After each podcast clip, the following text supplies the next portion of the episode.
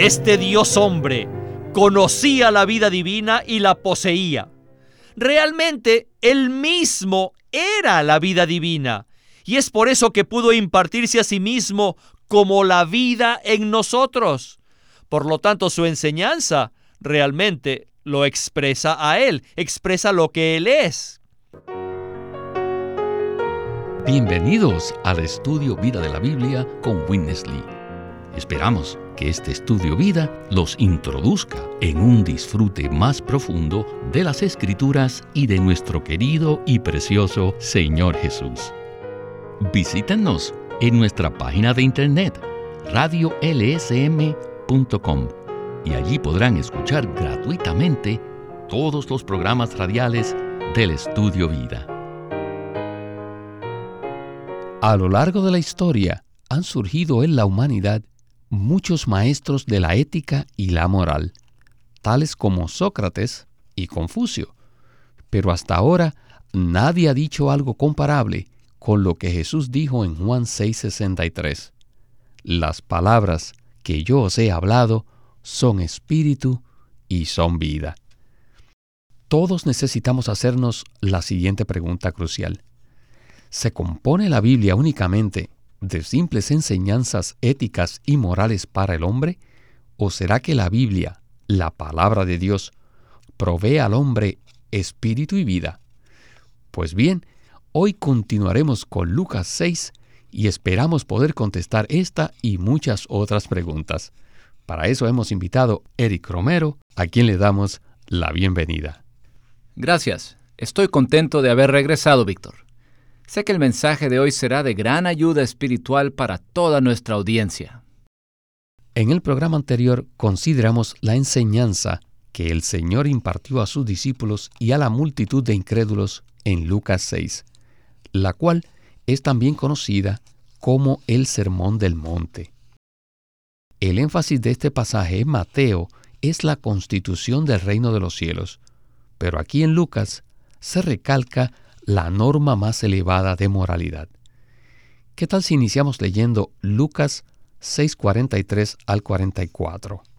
Dice, No es buen árbol el que da malos frutos, ni tampoco árbol malo el que da buen fruto, porque cada árbol se conoce por su fruto, pues no se cosechan higos de los espinos, ni de las zarzas se vendimian uvas. ¿Por qué el Señor Jesús habló de esta manera en este pasaje? El Señor desea que nosotros seamos buenos árboles que expresen la vida de ese árbol, la cual es Cristo mismo. Lo que vemos en Lucas 6 es la expresión, el fruto de este buen árbol. El nivel más elevado de moralidad procede de Cristo como nuestra vida interior.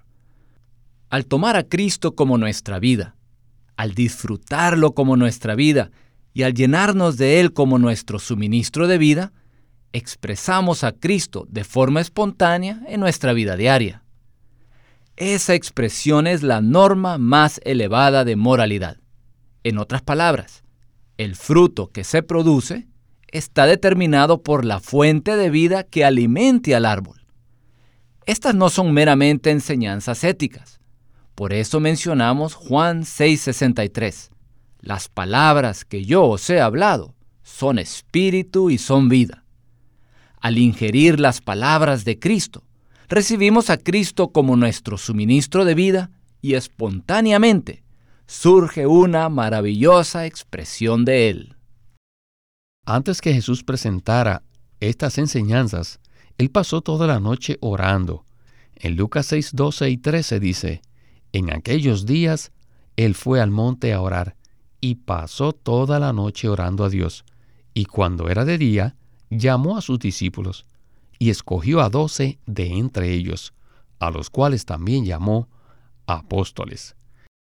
Con esta porción bíblica comenzamos el estudio vida de Lucas con Winnesley. Adelante. Esta enseñanza fue dada por el Dios hombre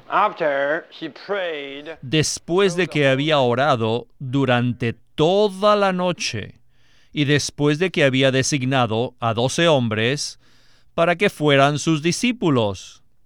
Esto nos indica que él no inició nada por su propia cuenta y que él mismo no era el origen de dicha enseñanza. Él no era la fuente, porque antes de enseñar a sus discípulos en presencia de una multitud de incrédulos, el Señor Jesús oró toda la noche anterior. Sabemos que orar es salirnos de nosotros mismos y orar es entrar en Dios. Así que deben de creer que después de pasar toda la noche en oración, el Señor Jesús estaba absolutamente fuera de sí mismo y estaba en Dios el Padre. Por tanto, fue en el Padre y no en sí mismo que Él designó a los doce apóstoles, y luego de esto, Él enseñó a sus discípulos.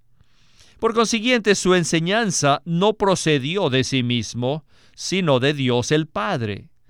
Necesitamos entender claramente este antecedente en cuanto a la enseñanza del Señor. De otro modo, no podremos profundizar en este pasaje de Lucas. Solamente nos quedaríamos en la superficie. Las palabras de Winnesley al final son cruciales. Si no entendemos el antecedente en cuanto a la enseñanza del Señor, no podremos profundizar en este pasaje de Lucas. ¿Qué quiso decir Winnesley con esto? Lo que quiso decir es que Jesús tomó al Padre como su fuente. Asimismo, nosotros debemos tomar a Cristo como nuestra fuente, ya que Él es la vida divina dentro de nosotros. El buen fruto procede de esta vida buena.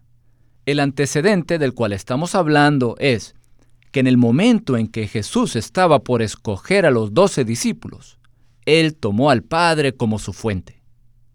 Él oró toda la noche a Dios, a fin de ser infundido por Él. En Juan 5:19 dice, No puede el Hijo hacer nada por sí mismo, sino lo que ve hacer al Padre, porque todo lo que el Padre hace, también lo hace el Hijo igualmente. Esto significa que Jesús tomó al Padre como su fuente en todo lo que decía y hacía.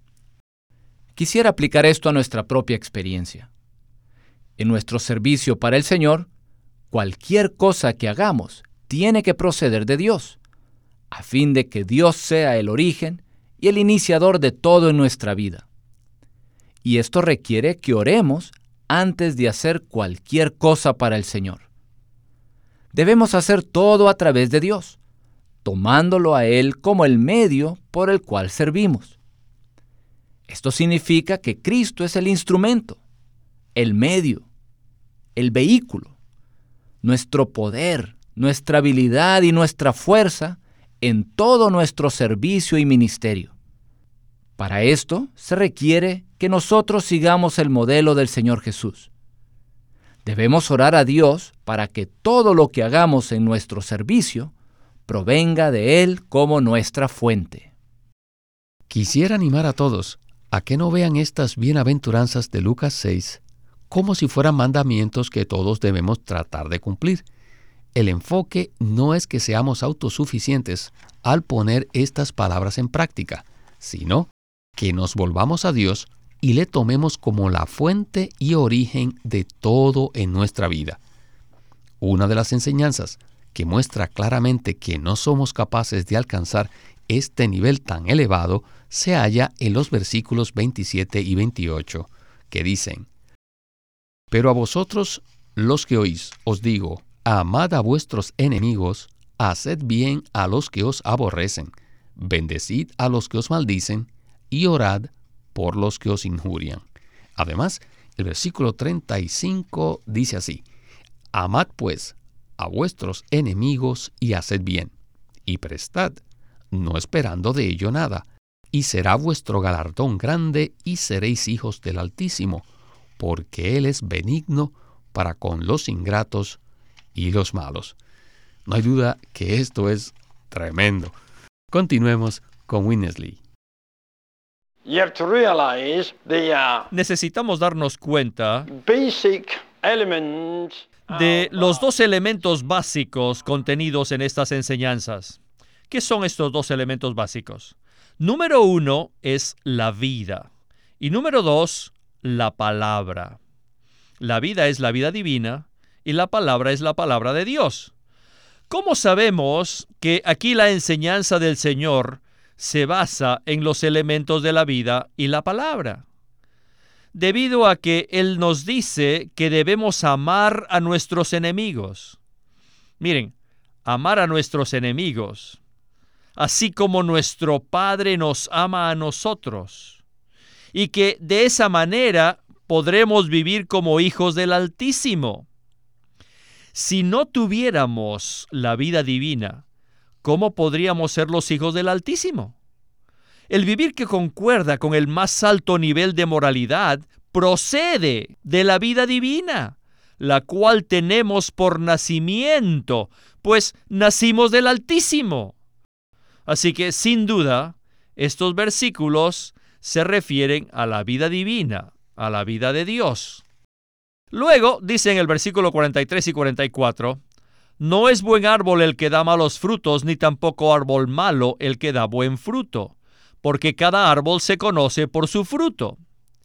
Ningún árbol malo da buenos frutos, el fruto es el vivir, pero la fuente es la vida del fruto, la vida es la fuente y el fruto es el vivir. Podríamos decir que la vida de un árbol consiste en producir fruto. Y ciertamente, en esta parábola, nosotros somos los árboles. Y estos árboles tienen una vida genuina, una vida apropiada, una vida que posee el nivel más alto de moralidad.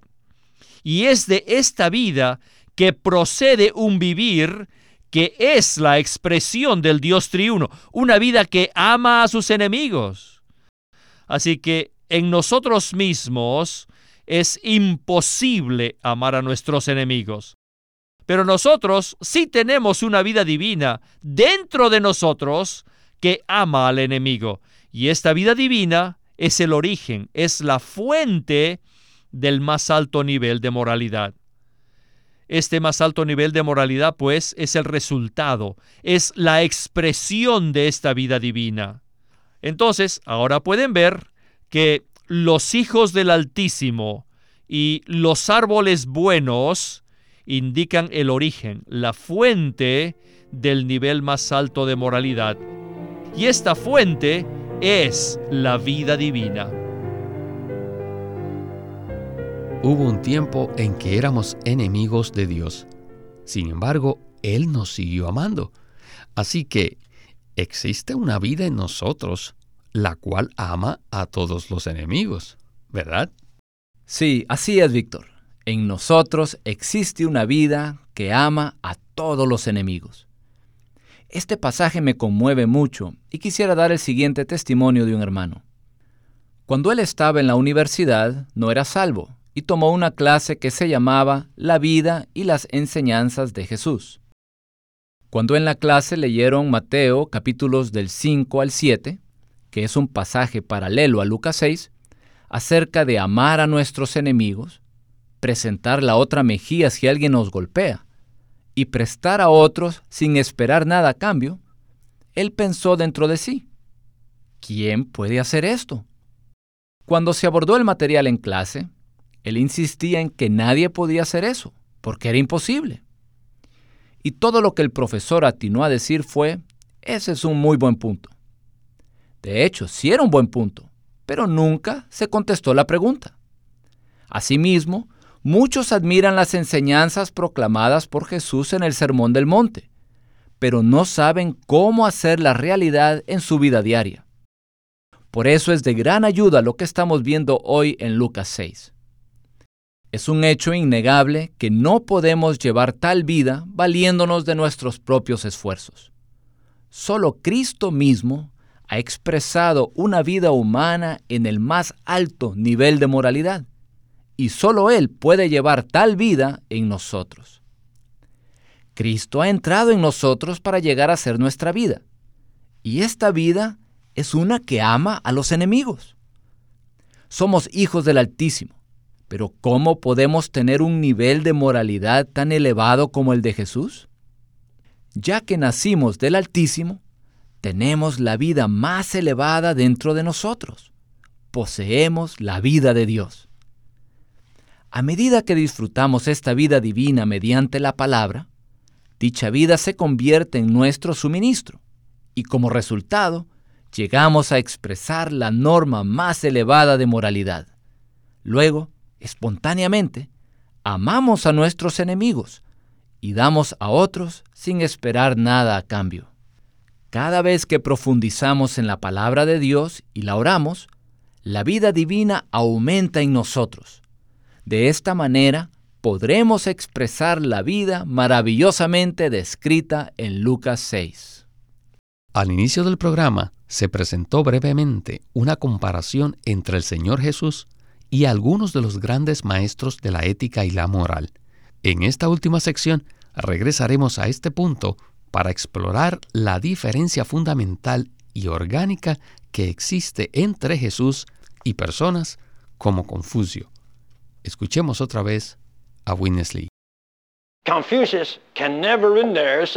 Confucio nunca pudo presentar esta clase de enseñanza porque no tenía la vida divina, ni tampoco conocía la vida divina. Puesto que no tenía la vida divina, tampoco podía presentarla a otros. Pero, escuchen esto, este Dios hombre conocía la vida divina y la poseía. Realmente, él mismo era la vida divina, y es por eso que pudo impartirse a sí mismo como la vida en nosotros. Por lo tanto, su enseñanza realmente lo expresa a él, expresa lo que él es. Él era tal persona y por lo tanto él podía enseñar de la misma manera. Él vivía conforme a esto. Como conclusión a sus enseñanzas, él dice, todo aquel que viene a mí y oye mis palabras, pone un buen cimiento. Así que sus palabras son el fundamento de nuestra obra, de nuestro vivir y de nuestra conducta. Aquí vemos que si vivimos y obramos conforme a las palabras del Señor, tendremos un fundamento apropiado. Y sabemos que la palabra divina es la expresión de la vida divina. La vida es algo interno y la palabra es la proclamación externa de la vida. ¿Cómo tenemos la vida divina? Tenemos esa vida por medio de la palabra. Cuando recibimos el verbo de vida, obtenemos la vida. Todos necesitamos ver que esta enseñanza del Salvador hombre referente al nivel más alto de moralidad se basa completamente en la vida divina, con su expresión, es decir, la palabra divina, la vida y la palabra. Así que en Juan 6:63, el Señor Jesús dice, las palabras que yo os he hablado son espíritu y son vida. Así que tanto la vida como la palabra dependen del espíritu. Si no existiera el espíritu, no habría vida. Y si no hay espíritu, no hay palabra verdadera y genuina. Hoy en día el espíritu es el Cristo que pasó por la muerte y que fue resucitado. Debemos tener la visión completa del Nuevo Testamento para comprender esta porción de la palabra, esto es, la enseñanza del Dios hombre concerniente al nivel más alto de moralidad. Winnesley conecta tres cosas, la palabra, el espíritu y la vida. Si separamos la palabra del espíritu y de la vida, y tomamos todo pasaje bíblico como una enseñanza ética externa, entonces reducimos las enseñanzas del Señor Jesús al mismo nivel que las enseñanzas de Confucio o al nivel de cualquier maestro de ética. Por otro lado, lo que vemos aquí es que el nivel más elevado de moralidad es la expresión de la vida de Cristo, ¿verdad? Sí, el nivel más elevado de moralidad es la expresión de la vida de Cristo. Las enseñanzas de Confucio son muy elevadas en lo que se refiere a la ética, pero esas enseñanzas éticas únicamente pueden producir un fruto artificial. El fruto real y genuino es la expresión que proviene de la misma vida de Dios. Y la vida de Dios la hallamos en Cristo. quisiera aplicar esta palabra. Para que nosotros expresemos a Dios en su gloria, conforme a lo que hemos visto en Lucas 6, necesitamos ser suministrados diariamente con Cristo como la vida divina.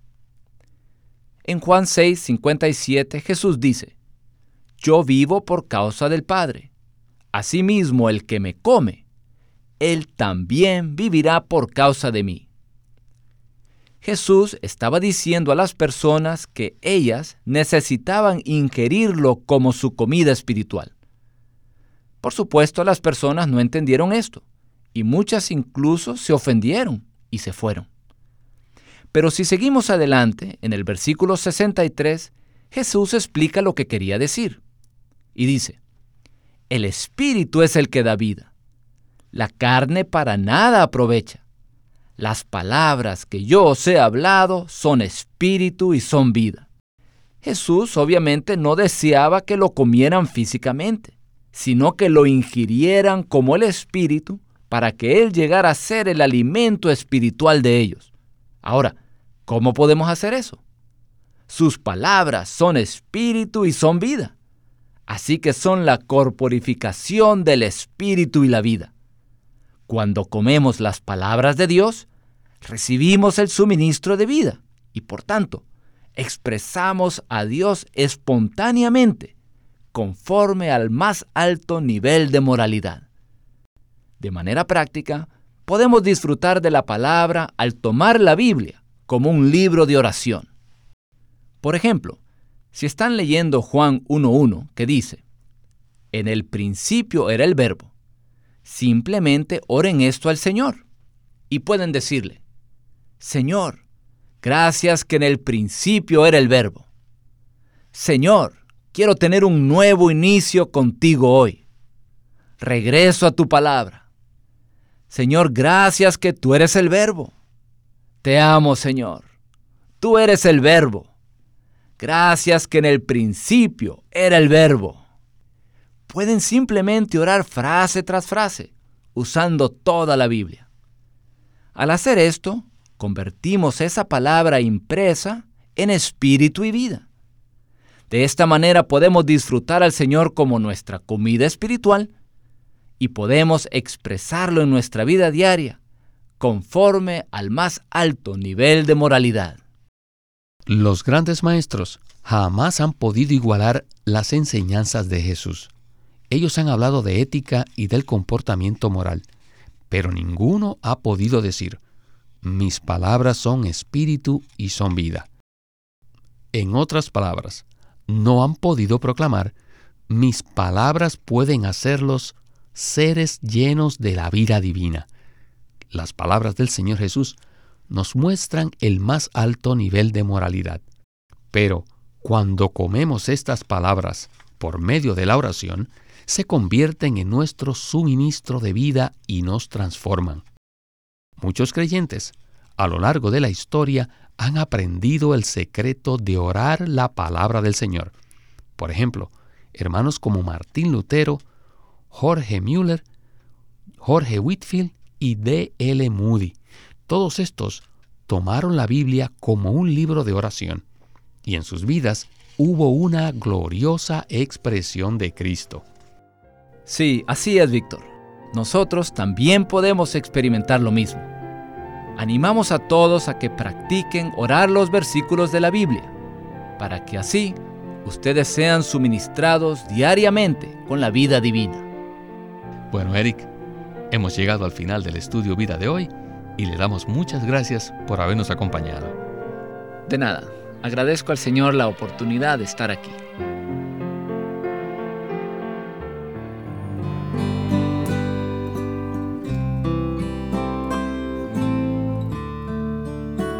Living Stream Ministry tiene el placer de presentarles el libro titulado El edificio de Dios en este libro, Witness Lee describe la importancia de la edificación a través de la Biblia.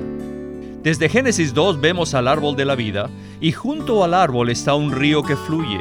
Y en este fluir de agua de vida encontramos los materiales para el edificio de Dios, que son oro, bedelio, que es una clase de perla, y piedras preciosas. Y al final de las escrituras vemos un edificio representado por la ciudad santa, la Nueva Jerusalén. Y este edificio, que tiene como centro la vida, está edificado con oro, perlas y piedras preciosas. Esto nos muestra que la Biblia es un libro de vida y por otro lado nos muestra que es un relato acerca del edificio de Dios. A través de toda la Biblia podemos encontrar muchas referencias concernientes a la obra de edificación, por lo que podemos afirmar con certeza que las escrituras son un relato de la edificación que Dios realiza. El edificio de Dios por Witness Lee. Living Stream Ministry es una casa publicadora de los libros de Watchman Nee y Witness Lee. Watchman Nee llegó a ser cristiano en la China continental en 1920, a los 17 años de edad, y ese mismo año comenzó a producir sus primeros escritos. En casi 30 años de ministerio se demostró claramente que él era un don especial que el Señor dio a su cuerpo con el fin de adelantar su obra en esta era.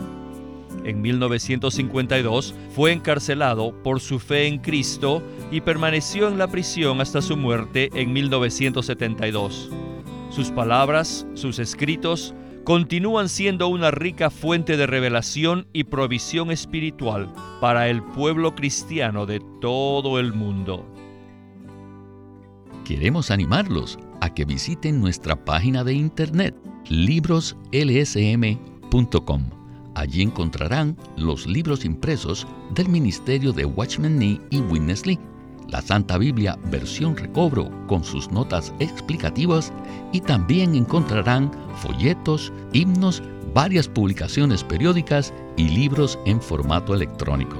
Por favor, visite nuestra página de internet libroslsm.com. Una vez más, libroslsm.com. O llámenos a nuestro teléfono gratuito 1-800-810-1149. 1-800-810-1149. Además, si desean, pueden comunicarse con nosotros enviándonos un correo electrónico a estudiovida.lsm.org. Una vez más, estudiovida.lsm.org. RG.